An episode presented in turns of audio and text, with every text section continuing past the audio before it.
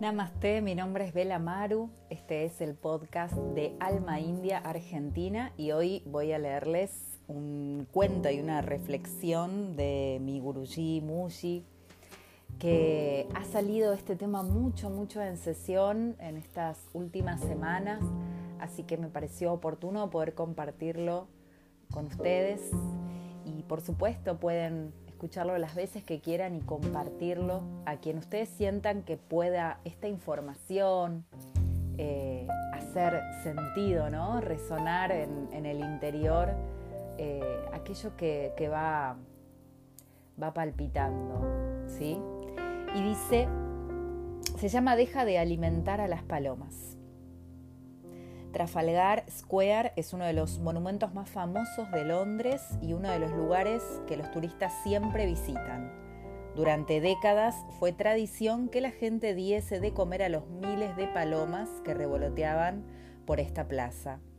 Había puestos en los que vendían unas pequeñas latas con maíz y fotógrafos que te sacaban una foto alimentando a las palomas para sacarse unas monedas.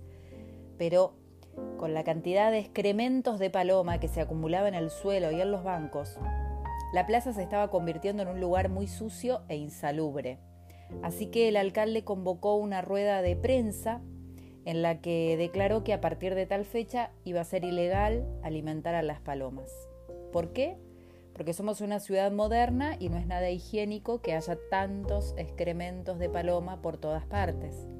Tenemos que deshacernos de ellas, pero dado que somos un país civilizado, también es ilegal matarlas. Así es que llegó el día en el que la gente dejó de dar de comer a las palomas. En tan solo dos semanas desaparecieron por completo.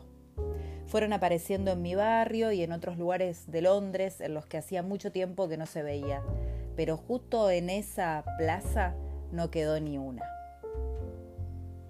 Entonces, si dejas de alimentar tus pensamientos, que son como estas palomas, tampoco tendrás que matarlos. No alimentar a los pensamientos significa simplemente mantener tu atención en y como la conciencia misma. Retirar tu atención del constante flujo de pensamientos no es ninguna cobardía.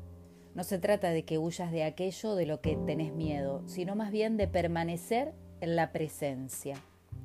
Esa es la respuesta más sabia, porque sin ese flujo de atención que les otorgas a los pensamientos, no pueden proliferar, no pueden crecer y consecuentemente comienzan a sosegarse por sí mismos.